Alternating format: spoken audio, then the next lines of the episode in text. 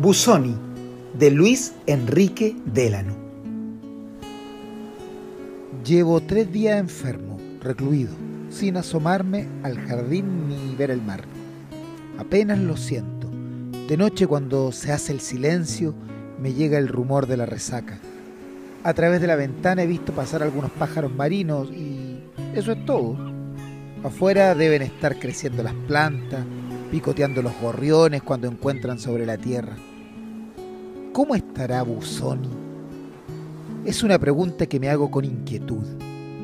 ¿Estará inmóvil, apoyando su espalda en la pared de piedra, con una mano puesta con cierta suavidad en ese delgado tronco de eucalipto que sirve de columna? Estará con sus piernas débiles, sus hombros un tanto caídos y su gran cabeza, su escafandra vacía, en cuyo interior no vuelan pensamientos, no hay ideas que alboroten, propósitos que perturben.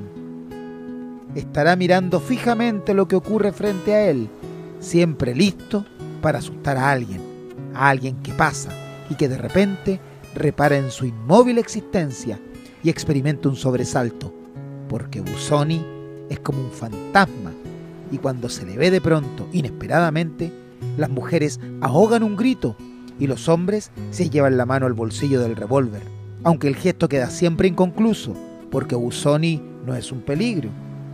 No lo es, aunque no estoy tan seguro.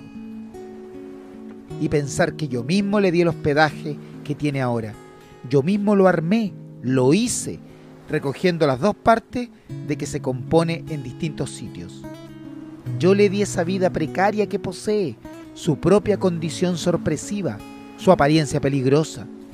Yo mismo lo conduje, lo coloqué donde está y le dije, quédate ahí, Busoni. Ahí estás bien. Ningún pájaro se cagará sobre tu traje.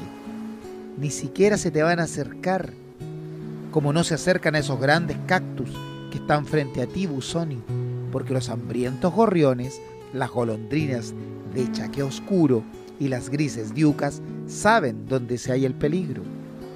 Ahí lo dejé y ahí se ha quedado más o menos inmóvil con su traje de goma, grueso, como para afrontar las corrientes submarinas. Y los vidrios a través de los cuales Busoni no ve nada, pero nosotros vemos el vacío allí donde debería haber unos ojos, una frente, tal vez un bigote oscuro. Y es esa ausencia una de las cosas que lo hacen tan misterioso y un poco amedrentador. Soy el autor de Busoni. Es como un personaje de un libro que yo hubiera escrito. Y no un espantapájaros ni un maniquí. Busoni tiene un objeto. A ratos parece vivir. Parece que va a levantar los brazos y a quitarse la escafandra para mostrar el hueco, el vacío, el lugar donde debería estar su cabeza y sentar allí su condición de decapitado, de ente que conoció el relámpago de la guillotina.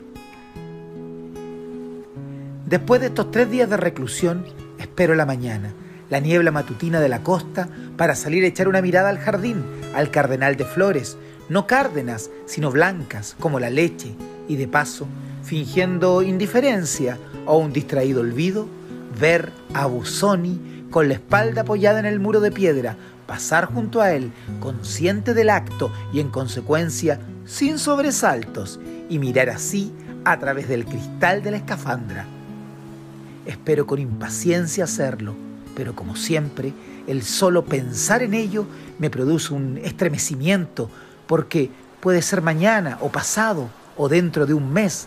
Estoy seguro de que un día, cuando lo haga, voy a distinguir detrás de los vidrios, al fondo, unos ojos perforantes, quizás una frente aceitunada y un bigote oscuro y poblado, y entonces no me quedará más remedio que disparar.